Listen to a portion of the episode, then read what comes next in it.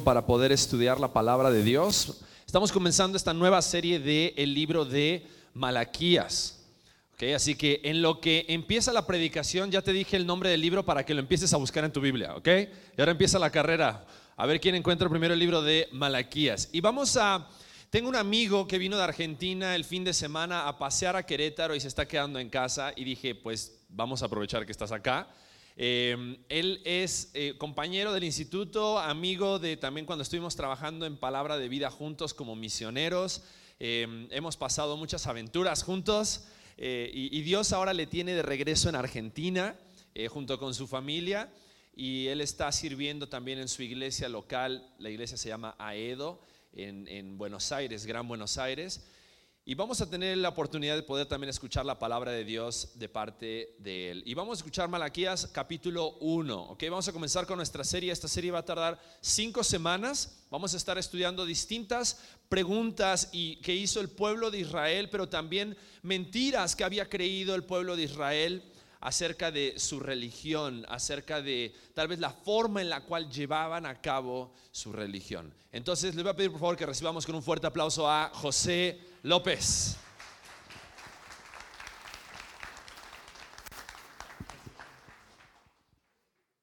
Muy bien, muy buenas tardes, no sé ni qué hora es ya.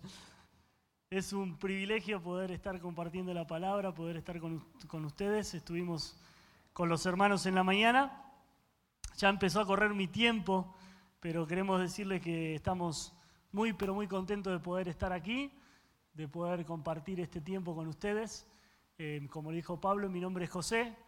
Eh, por ahí está mi esposa, eh, Eli. Sí, la pueden saludar ahí. Ahí está. ¿Sí? Porque si no, después me reta. No, no es cierto.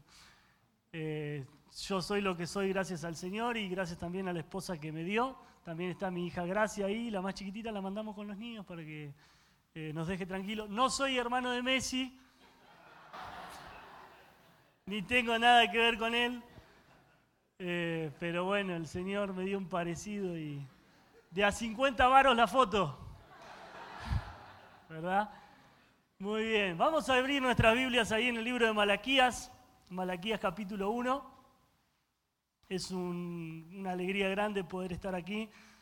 Eh, yo estaba con Pablo cuando el Señor le regalaba algunas locuras y esta era una. y es hermoso poder ver lo que el Señor ha hecho en estos años. Eh, déjame decirte que Malaquías quiere decir mi mensajero.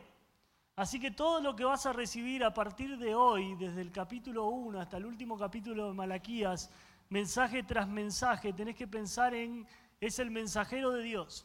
Es la palabra de Dios, directamente de Dios hacia el corazón del hombre, hacia tu corazón.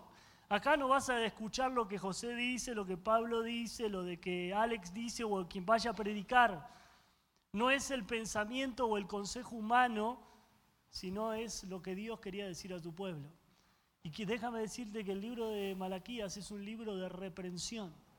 Es un libro de reprensión hacia el hombre, porque el hombre ha creído mentiras que el diablo ha puesto, ideologías que el mundo le ha enseñado, y entonces Dios, en muestra de su amor para con su pueblo, necesita reprenderle, no sin antes mostrarle su amor. Así que vas a, vas a sentir que te están retando, vas a sentir que te están regañando, vas a sentir que, te están eh, diciendo, mira, es que estás mal, es que tienes que cambiar y vas a sentir que alguien tiene algo contigo. Pero yo no te conozco, Dios sí te conoce. Y Dios sí me conoce a mí. Y Dios va a hablar a la necesidad de cada uno de nosotros y nos va a dirigir su palabra. Fíjate que el versículo 1 dice, profecía de la palabra de Jehová contra Israel por medio de Malaquías. Es la palabra de Dios directa de él hacia, hacia su pueblo, es contra su pueblo. Y el versículo 2 dice, yo os he amado. Ahora quiero que quizás entre paréntesis puedas tener este, este concepto en tu corazón. Antes de que retes a alguien, antes de que regañes a alguien, le debo demostrar mi amor. Y Dios hace eso con su pueblo. Este, este, estas partes, desde el versículo 1 hasta el versículo 5, es solamente como una introducción, porque después, a partir del versículo 6 y en el capítulo 2 y en el, y en el capítulo 3, Dios iba a retar a su pueblo. Dios le iba a decir a su pueblo, mira, no tienes que, que, dirigirte de esta manera, no tienes que vivir de esta forma, no tienes que hacer esto. Este tiempo en el cual estamos hablando, nosotros deberíamos de haber leído Edras o leer Nehemías, el pueblo había vuelto de, un exilio, había vuelto a reconstruir sus muros que estaban derribados, que estaban puestos a fuego. Dios había, por mano de Nehemías, levantado al pueblo, se habían levantado constructores, habían reedificado su nación. Volvieron a recuperar su culto, pero su culto había terminado en una religiosidad o en un ritualismo. Todo lo que se hacía, se hacía porque siempre lo habían hecho. Es como aquel, aquella persona que, ha nacido prácticamente en la iglesia. Yo siempre, siempre digo que, prácticamente mi pastor me atajó cuando mi mamá estaba ahí, ¿no? Eh, y sí, porque yo prácticamente nací en la iglesia. Y hay cosas que en mi familia siempre se hicieron. Siempre se oró antes de comer, siempre se oró antes de irnos a dormir, siempre fuimos a la iglesia. Pero cuando yo tenía más o menos 12 años, me di cuenta que mi vida era ritualismo, que todo el tiempo hacía lo que mis padres hacían, pero yo no vivía de mi fe.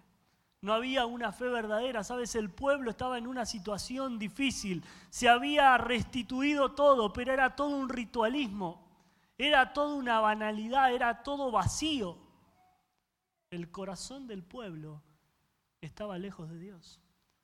Ahora cuando Dios le dice en el versículo 2, yo te he amado, es la muestra del amor hacia, su pueblo.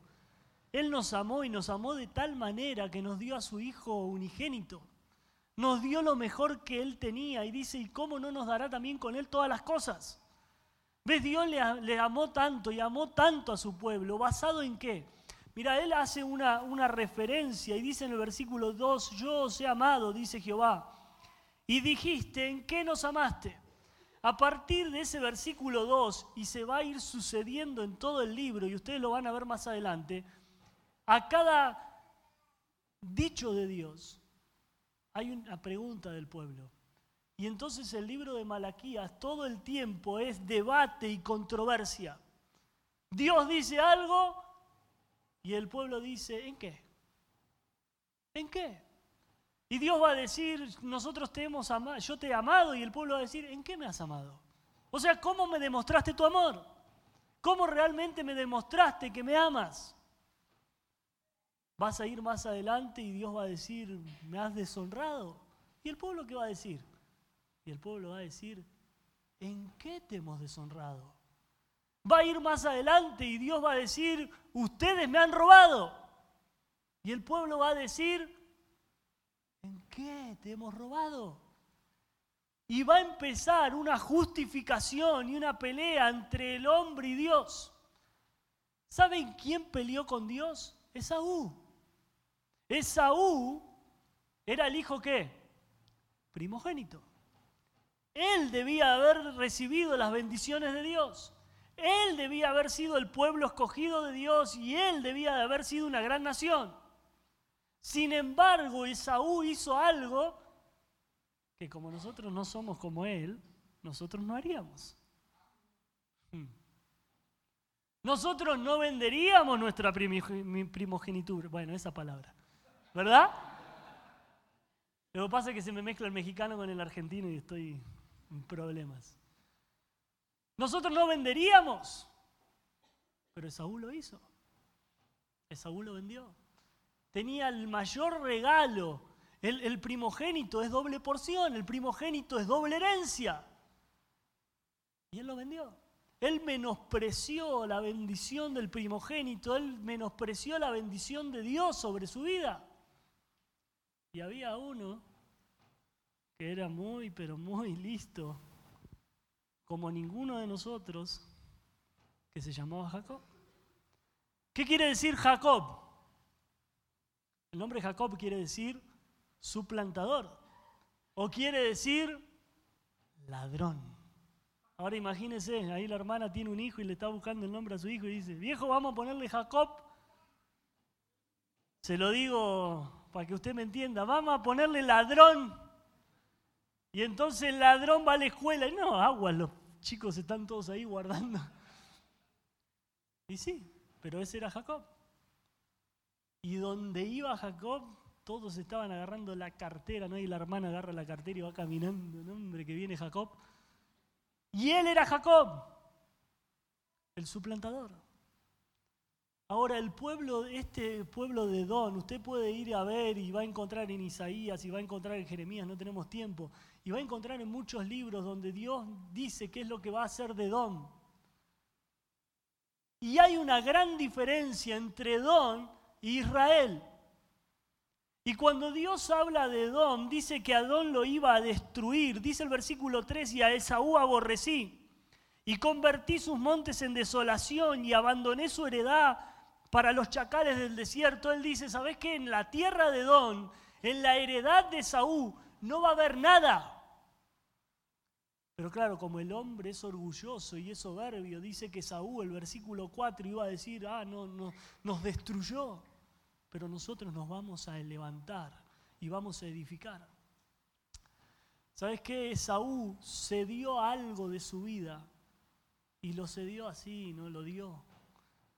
Él dijo, bueno, esto de que soy el primogénito y la bendición de Dios y que Dios está presente, eso es relativo. Eso no es verdad. ¿Ha escuchado la palabra relatividad? Sí, mucho. Y entonces, no, esto como que no es muy cierto. Mi hermano me ofrece un guiso rojo. ¿no? Y como Esaú tenía hambre, dijo, no, yo te lo vendo. Véndeme tu primogénito. Sí, llévatela. Y se la vendió. Y menospreció lo que Dios era. Menospreció la presencia de Dios, lo que Dios representaba para él. Él no entendió lo que Dios significaba, lo que, lo que Dios era. Y lo dio y se lo cedió. Yo quiero decirle algo, cualquier cosa que usted le dé al enemigo y se lo ceda, sea dinero, sea familia, sea un hijo, lo que usted le dé de su vida al, enemigo, cuando usted lo quiera recuperar, solamente lo va a poder recuperar en guerra. Porque el enemigo no le va a decir, no, pues ten, ya lo usé y ahora te lo devuelvo. No, si lo quieres, lo tienes que tomar en guerra. Y Esaú se pone en contra de Dios y la palabra aparece con un nombre. Van a aparecer diferentes nombres de Dios. Va a aparecer el nombre Jehová, va a aparecer el Señor, pero también va a aparecer Jehová de los ejércitos. Y Jehová de los ejércitos es el hombre de guerra. Y Dios se pone en guerra con Esaú y dice, cuando Esaú quiera prosperar, yo voy a ir en contra de él. ¿Sabes por qué? Porque Esaú me deshonró. Porque Esaú decidió creer la mentira del mundo y decidió ir en contra de Dios. Ahora, cuando Dios muestra el amor hacia el hombre, ¿sabe lo que hace el hombre? El hombre rechaza a Dios. Dios quiere mostrarle que le ama y el hombre le rechaza. El hombre en lugar de, de tomarse de Dios, de aprovechar lo que Dios da, de tomar de ese amor hermoso para poder vivir, él rechaza y hace algo, deshonra. Y mi deshonra hacia Dios y su deshonra hacia Dios tiene que ver con la inconsciencia de que Dios está presente, de que Dios es el dador de todo y de que Dios está con nosotros. Ahora, si usted me acompaña más adelante, necesitamos avanzar. Dice el versículo 6, el Hijo honra al Padre y el siervo a su Señor. Si pues yo soy Padre, ¿dónde está mi honra? Y si soy Señor, ¿dónde está mi temor? Dice Jehová de los ejércitos a vosotros, oh sacerdotes, que menospreciáis mi nombre y decís, ¿en qué hemos menospreciado tu nombre? Ahora esta pregunta de Manaquías, Dios le da la, segunda, la declaración y les dice, ustedes me deshonraron. ¿A quién se dirige? Se dirige a los sacerdotes. Los sacerdotes eran aquellos que estaban eh, responsables de enseñarle al pueblo la palabra de Dios eran aquellos que le tenían que decir cómo debían de llevar ese culto de una manera verdadera. cómo tenían que realmente vivir lo que predicaban y lo que decían. Sabes, la palabra de Dios va a hablar muchísimo acerca de gente infiel y aquellas personas que enseñaban la palabra de Dios. Y el Señor le decía, bueno, ven a los sacerdotes, ven, ven a ellos, a los escribas, aquellos que tienen la palabra, ¿los ven? Bueno, hagan todo lo que ellos dicen, pero no hagan como ellos hacen. O sea, no vivan de la misma manera que viven ellos. No hagan porque aquellas personas no estaban honrando a Dios con sus vidas, sino que estaban viviendo y estaban haciendo de sus vidas como ellos querían. Y en este debate y en esta controversia, el pueblo comienza a preguntar, más bien los sacerdotes también con ellos, ¿en qué manera te deshonramos? ¿En qué manera nosotros no estamos llevando honra a tu nombre? ¿De qué forma nosotros no estamos siendo testigos de lo que tú has hecho? Hace un minuto se acercó Pablo y me dijo, mira, Alex, no quieres que tú digas el nombre de una enfermedad. Eh, y Alex es el pastor, pero yo tengo el micrófono.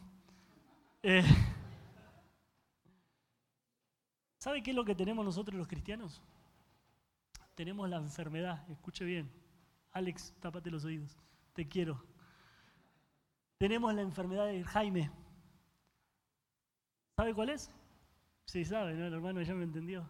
La enfermedad del Jaime es esa de que no me acuerdo. No me acuerdo lo que Dios ha hecho. Y todo el tiempo estamos olvidando lo que Dios ha hecho con nuestra vida. Hermano, usted se olvida de dónde Dios lo sacó.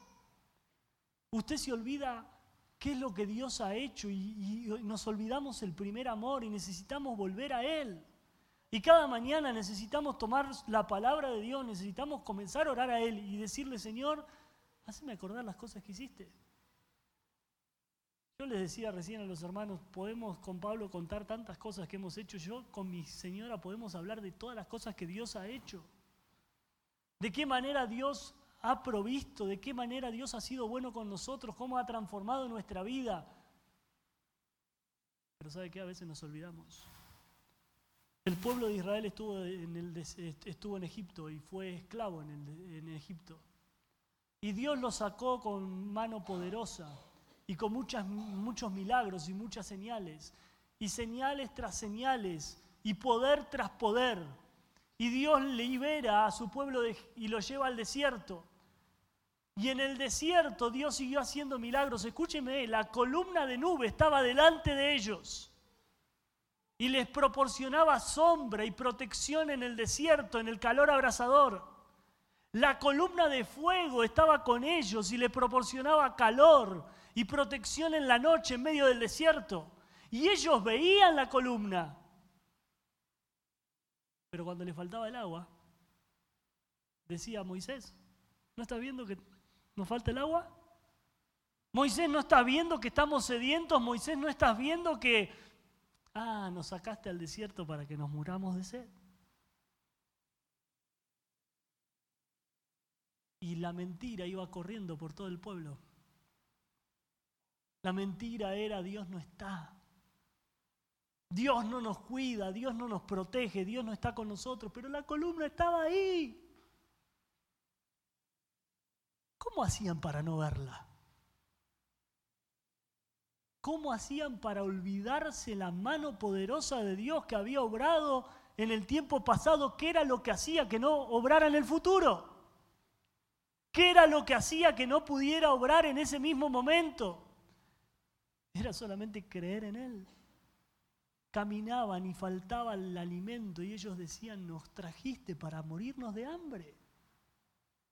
Y vamos a morir en este desierto y no tenemos sepulcros. Miren, ustedes saben, yo soy argentino y los argentinos comemos carne, pero carne en serio. y nos echamos nuestros asadotes, ¿no?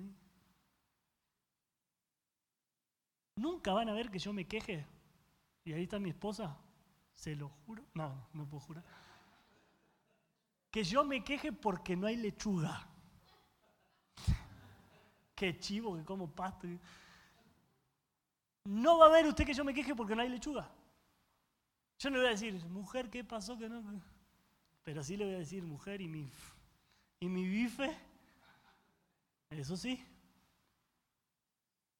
el pueblo se quejaba y decían, los ajos de Egipto, los puerros, las cebollas. ¿Ves? El corazón del pueblo estaba desviado. Eran el pueblo de Dios, sí, pero vivían una fe falsa. Tenían a Dios ahí y ahí estaba pero ellos decidían vivirla de la manera que ellos querían. ¿Sabes qué? El pueblo estaba deshonrando a Dios. ¿En qué te hemos deshonrado? Hermano, hay, hay cosas que son naturales. Si yo soy padre, dice el Señor, ¿dónde está mi honra? Si yo soy Señor, ¿dónde está mi honra? Lo natural y lo normal es que el hijo honra al padre. ¿Qué es lo que nuestros padres han hecho por nosotros? Todo. Yo le digo a mi hija, hija, y, mi esposa también les dice, dentro de nuestras posibilidades, les damos lo mejor que tienen. La mejor educación que podemos darle, el mejor vestido que podemos darle, la mejor alimentación que podemos darle y daríamos la vida por una de ellas. ¿Qué es lo que usted no da por sus hijos? ¿Cuántos de ustedes son padres? Levanten la mano. Y los que no levantaron la mano, pues échenle ganas, ¿no? Ahora, damos la vida por nuestros hijos y le damos lo mejor. Nuestros padres nos dieron todo lo que podían por nosotros. Todo. Y quizás andábamos vestidos de otra manera y humildes, como quiera, pero era lo mejor que ellos no podían dar. El Señor dice que Él nos dio a su amado Hijo. Y la palabra nos pregunta, ¿y cómo no nos dará con Él todas las cosas? ¿Cómo no nos dará?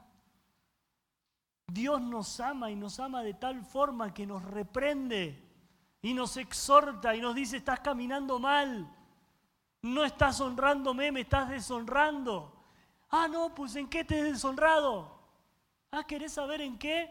Me has deshonrado, versículo 7, en que ofrecéis sobre mi altar pan inmundo.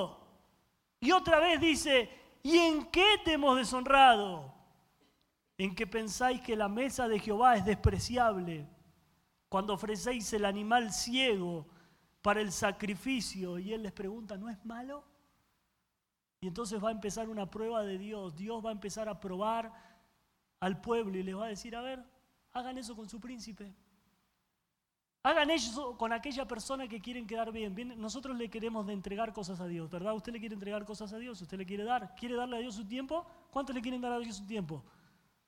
¿Cuánto Dios le quieren dar a Dios el resto de su vida? ¿Le quieren dar sus estudios, su trabajo, lo que tenemos? ¿El dinero? No, pues ahí espérame. No, no, el dinero también. La cartera, y ahí todo el mundo guardó la cartera. Y le queremos dar a Dios. Bueno, dice que el pueblo iba a sacrificar y entonces tenía su, su ganado y decía, ah, ese, ese, ese animal, ese que está ahí, ese, el que está medio cieguito, que tiene un ojo para un lado y el otro para el otro, ese, vamos a llevarlo al Señor. Y se lo llevaban. El cojo, que andaba así el pobre borrego, mira, ese, ese vamos a llevarlo al Señor. Y entonces el pueblo dice, ¿en qué? Y Dios le dice en eso. En eso me están deshonrando, en que no me están dando lo que me tienen que dar, que no me están ofreciendo lo que me tienen que dar. Y la mentira del diablo y la mentira del mundo es si Dios no te ve. Dios no te ve cuando estás solo. Dios no te ve cuando estás en tu cuarto. Dios no te ve cuando estás ahí una mano elige y, y la izquierda no sepa lo que da la derecha. ¿Y cómo no vas a ver? Hermanos, ese texto que se utiliza, que se mal se utiliza. Dice, y tú cuando deis limosnas. ¿Sabes lo que es una limosna? La limosna es cuando yo veo una persona necesitada, ¿sí? Entonces agarro y le doy una ayuda, le doy una limosna. Al Señor no le doy limosnas. Tú cuando des limosnas, no sepa tu izquierda lo que da tu derecha. Pero al Señor yo le doy una ofrenda, le doy una ofrenda de todo mi corazón. El salmista dijo, yo no le voy a ofrecer algo a, mi Dios que no me cueste. ¿Ves? A Dios no le damos un poquito de nuestra vida, no le damos un poquito de nuestro tiempo, no le damos un poquito de nuestra familia, no le damos un poquito de nuestro trabajo, no le damos un poquito, le damos todo. Hermanos, con mi esposa ya sabemos algo de muchos años y yo sé que aquí hay personas que así lo hacen. Sabemos que el carro, que la casa, que lo que hay en la casa, que todo le pertenece a Él. La palabra de Dios dice de Jehová es la tierra y su plenitud todo, escúcheme bien, todo es todo y todo lo que en ella habita, todo. Pero ante el amor de Dios, ante la demostración de amor de Dios, mira, yo escogí a Jacob, no porque Jacob era lindo así como yo, no porque Jacob era inteligente así como yo, no. Yo lo escogí porque era lo menospreciado del mundo era aquello insignificante. No, pues le dije el nombre. El nombre era Jacob, ladrón. Y el, y el segundo nombre era embustero. Y el tercero era traicionero. Ese era Jacob. ¿Sabe por qué Dios pone a Esaú y a Jacob en ese lugar? Lo pone para que el pueblo se parezca más a Jacob que a Esaú. Pero el cristiano muchas veces se parece más a Esaú que a Jacob. El cristiano muchas veces al escoger, escoge más a Esaú que a Jacob. Y nos parecemos más al mundo que al pueblo de Dios. Un pueblo escogido, un pueblo real. Ahora, si el pueblo de Dios pudiera darse cuenta que el Señor está en todos lados, Dios le dice, a ver, dáselo a tu príncipe, a aquella persona con la que quieres quedar bien, dáselo a tu jefe de trabajo, a tu profesor ahí en la universidad, a tu padre. a ver, dale, dale esa ofrenda que le ibas a dar al Señor. Dáselo, dale el, animal ahí que medio se mantiene parado, que está enfermo, que está ciego, dáselo. A ver, ¿lo va a aceptar tu príncipe? El versículo 14 dice, pero yo soy gran rey. ¿Cómo le vas a dar al gran rey algo que a ti no te sirve? Hermano, me ha tocado ayudar a los hermanos que cuentan la ofrenda en algunos lugares donde he estado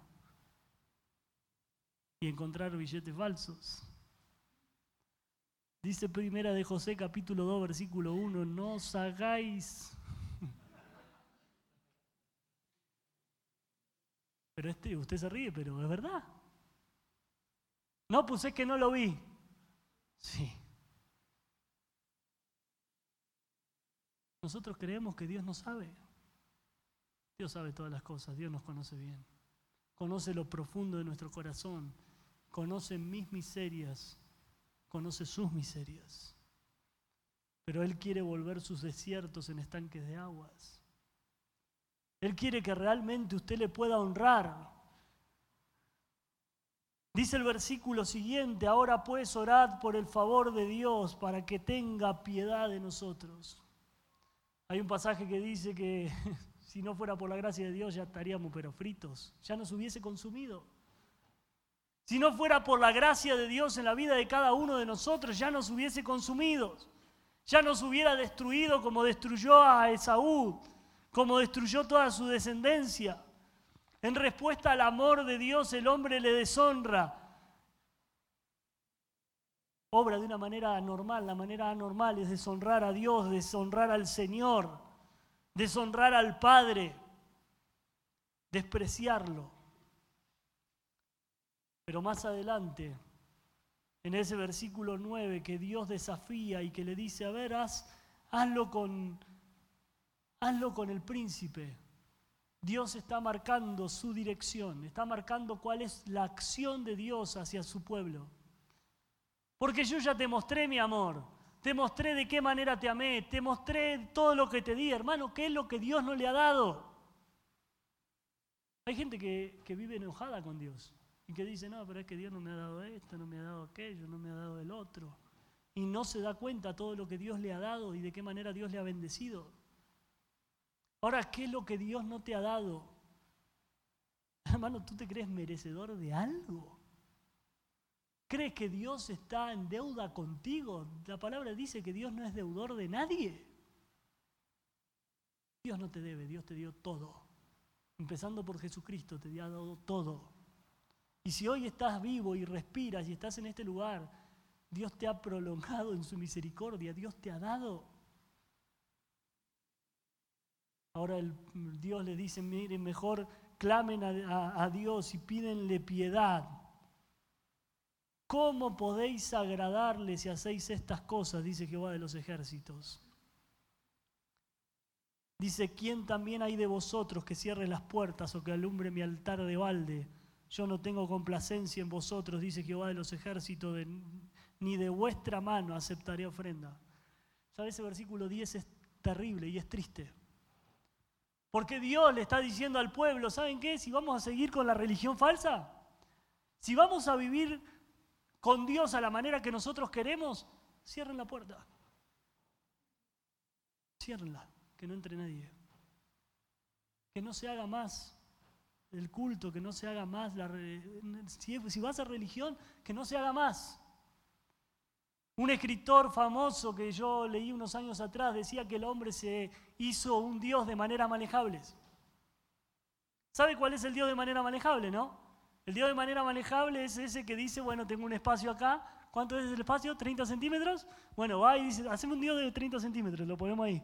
Y entonces cuando llega a la casa se persigna y ahí tiene el Dios de 30 centímetros y él lo maneja a la, manera que quiere. ¿Tiene 20 centímetros? ¿Cuánto tenemos? Eh, no, a ver lo que me pueda colgar del cuello, ¿así? Entonces tiene su Diosito. Y le dice la señora, no, pídele a Diosito, Dios chiquitito. ¿No? Diosito. Y entonces dice, no, no, no, pará, yo tengo un sector en la casa un poquito más grande, hazme un Dios pero de 1,20 no sé qué me pase, ¿no? Así. Y yo voy a poner a Dios de 1,20 y ahí tengo a Dios, que lo vea, ¿no? El vecino, mira, tengo a Dios, acá está. En Argentina hay dos dioses que se ha hecho el... Hay un montón, pero dos le voy a mencionar. Uno se llama el gauchito Gil. Cuando uno está medio tololo, medio menso, pues, para que me entienda. Nosotros los argentinos le decimos, sos un gil. Y ellos hicieron un dios que se llama el gauchito gil. Y van y le piden al paz. Pero tienen otro que es peor. Mi señora dice, no lo puedo creer que tengan un dios que se llame así. ¿Sabe cómo se llama? San Expedito. Qué chancho el hermano dijo. y le piden a San Expedito. No se puede creer, el hombre se hace Dios al tamaño que quiere y de la forma que tiene. Ahora yo le pregunto, ¿usted como cristiano tiene un Dios de maneras manejables, de formas manejables, de tamaños manejables? O sea, un Dios que usted maneja a, su antojo y que dice, ah, no, mi Dios es de esta, de esta manera, de esta forma. O sea, le provee a Pablo, le provee a Alex, le pero no me provee a mí. ¿Ese es el Dios que usted tiene? El cristiano dice el versículo 14, pero yo soy gran rey. Si el cristiano no va a vivir de la manera que tiene que vivir, entonces cierre la puerta de la iglesia y que no entre nadie. Que no haya culto, que no haya religión, porque la religión no puede ser falsa. El cristiano tiene que vivir lo que cree, tiene que leer en la palabra y la palabra dice no robarás. ¿Y qué es lo que tiene que hacer el cristiano? No robar porque eso es lo que honra a Dios. Porque cuando yo veo la palabra y yo aprendo de la palabra y leo lo que Dios dice y quiere para mí y lo hago, le estoy honrando. ¿Qué es honrarle? Es reconocerlo por lo que Él es. Esa es la honra. Si mi Dios es un Dios grande, si Dios es mi Padre y Él es mi Señor, y yo le reconozco como lo que es Él, yo vivo de esa manera. Y lo vivo cuando yo amo a mi esposa, cuando yo soy cariñoso con ella, y cuando no lo soy, que el Señor me reprenda, cuando amo a mis hijos y cuando le muestro mi cariño, mi afecto, pero también con los disciplino. Porque la palabra de Dios dice que si no disciplino, ¿qué? No amo. Veces ahí cuando el cristiano ve la palabra de Dios y en medio del, del trabajo él sabe que no tiene que defraudar y no defrauda.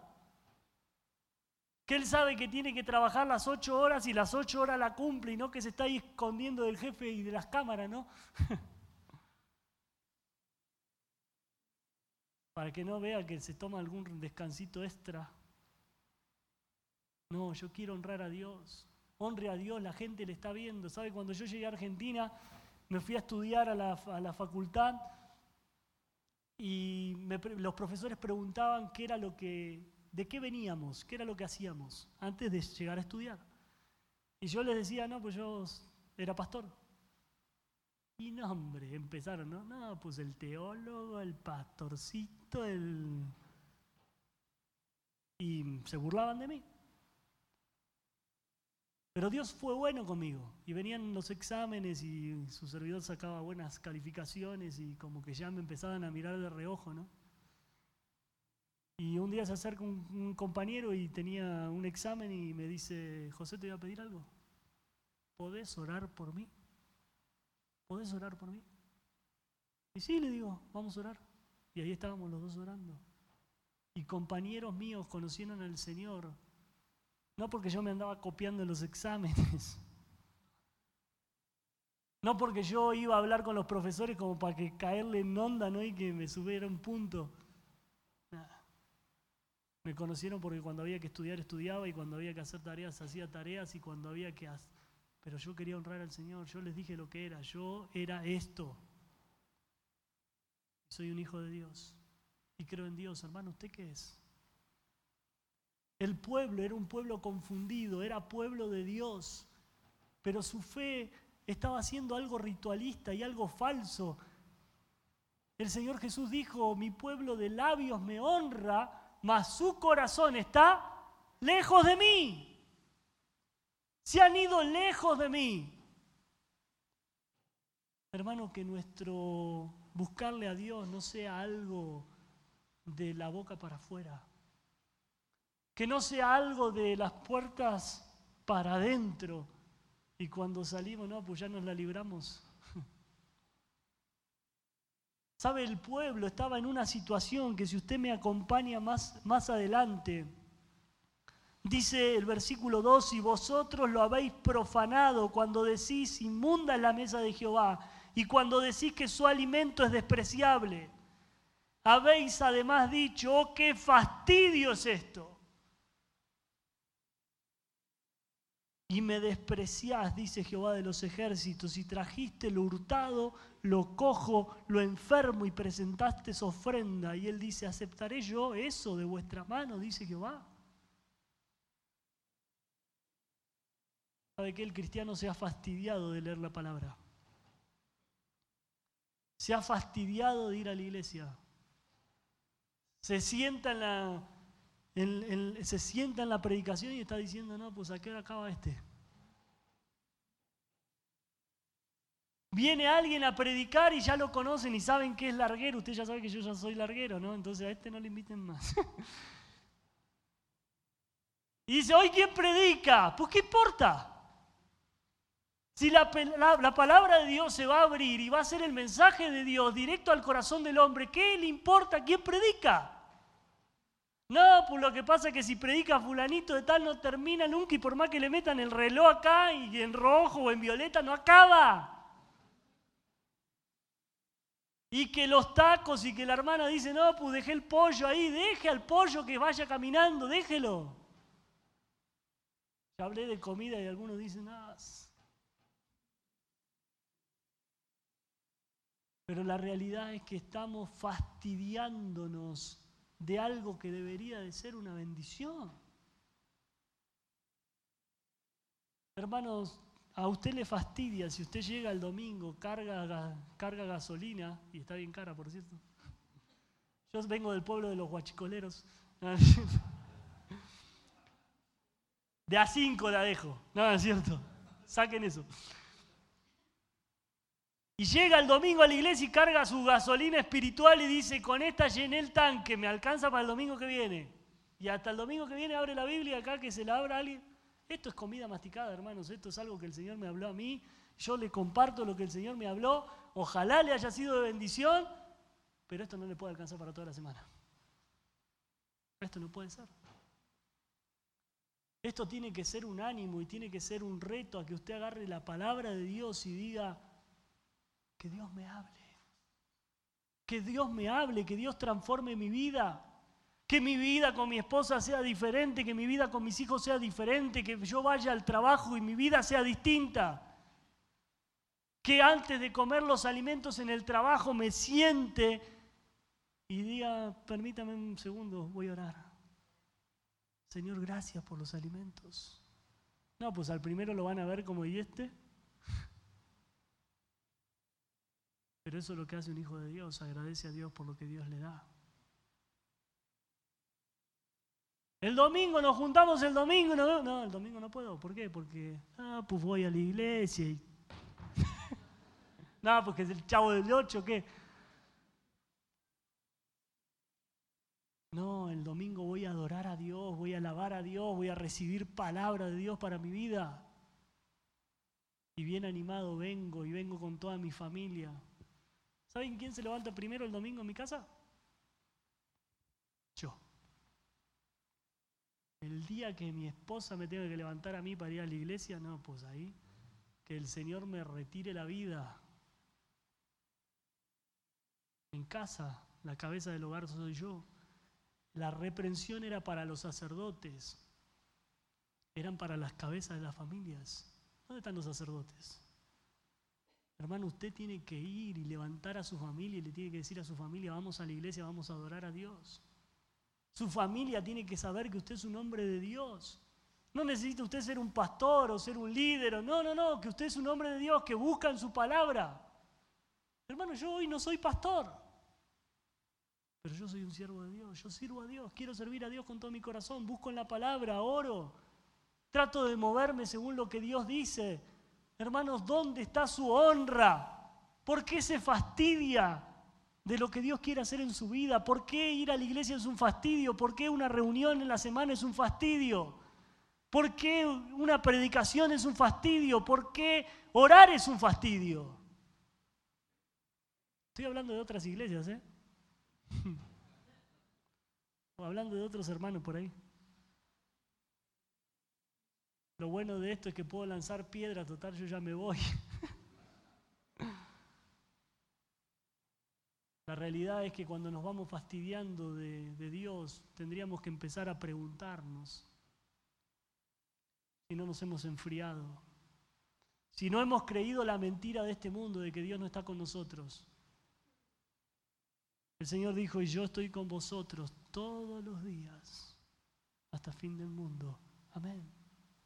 Y cuando nosotros hemos creído en Cristo, el Espíritu Santo ha venido a morar en nuestra vida y ni modo que ahora sí no está y ahora sí está y ahora no Él está y nos acompaña y está con nosotros. Y quiere estar contigo cuando tú vas y tomas tu carro y te subes en él y emprendes un viaje, aunque sea de cinco minutos. Y quiere estar contigo cuando tú vas al almacén y vas y traes algo para compartir con tu familia y quiere estar contigo cuando tú vas y comes con tu familia o cuando comes con un compañero. Quiere estar contigo cuando tú vas y, y haces algo en tu trabajo. Quiere estar contigo cuando tú dices y eres consciente, ah, voy a mover una silla, que mover esa silla sea para la gloria de Dios. Voy a limpiar un piso. Es para la gloria de Dios. O la hermanita dice, voy a prepararle la comida a mi esposo que sea para la gloria de Dios. Y bien rico que dice mi esposa. Pero que todo lo que nosotros hacemos es la honra de Dios. ¿Sabe? Hay un decreto de Dios en ese último versículo. ¿Me quiere acompañar? Ya estamos terminando. En ese versículo 14 dice, maldito el que engaña el que teniendo machos en su rebaño promete y sacrifica a Jehová lo dañado. Porque yo soy gran rey, dice Jehová de los ejércitos, y mi nombre es temible a las naciones. ¿Sabe? Un versículo anterior él le había dicho a su pueblo que desde donde sale el sol hasta donde se pone, sus ofrendas son limpias. Las ofrendas, lo que el hombre le ofrece a Dios, lo que el hombre le da a Dios, desde donde se pone el sol hasta donde, hasta donde sale, es limpio. Y Él recibe esas ofrendas. Pero Él no quiere lo dañado. Él no quiere las obras de, de su vida. Él no quiere lo roto de su vida. Él no quiere los remiendos de su vida. Él quiere lo mejor. Y a Él se le da todo. Todo. Porque Él nos ha dado todo. Nos ha dado lo más preciado que Él tenía. El decreto es solamente el resultado de nuestras malas decisiones. La sanción de Dios es solamente lo que usted se merece y lo que yo me merezco por decidir vivir ajeno de Él. Claro, usted escuchó la palabra en este momento y puede decidir vivir con Él o vivir ajeno de Dios. La palabra dice maldito. Maldito no es un embrujo ni es un... Maldito es solamente la demostración de la justicia de Dios. Dios es justo. Dios es un Dios amoroso, pero Dios es un Dios justo. Y nosotros vamos a recibir lo que nosotros hemos sembrado. Hay una ley que trasciende el universo y que dice todo lo que el hombre sembrare, eso también segará. Hermano, ¿qué es lo que está sembrando? En su vida, en la vida de sus hijos, ¿qué es lo que está sembrando? Póngase de pie en esta tarde y vamos a orar a Dios.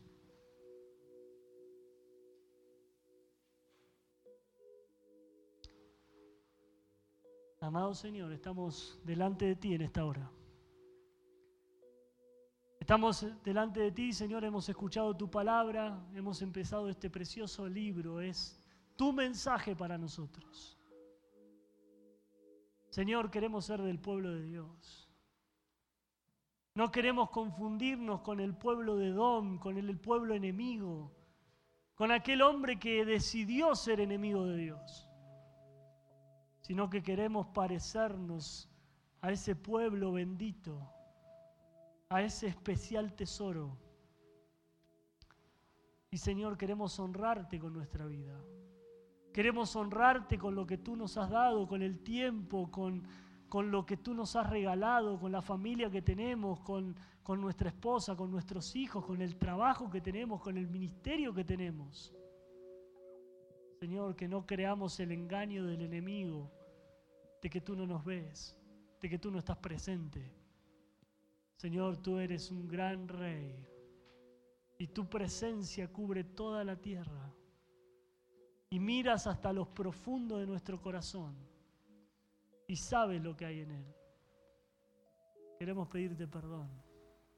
Queremos pedirte que nos limpies y que nos ayudes a vivir nuestra vida siendo conscientes y honrándote. Te damos gracias por tu palabra en el nombre de Jesús. Amén.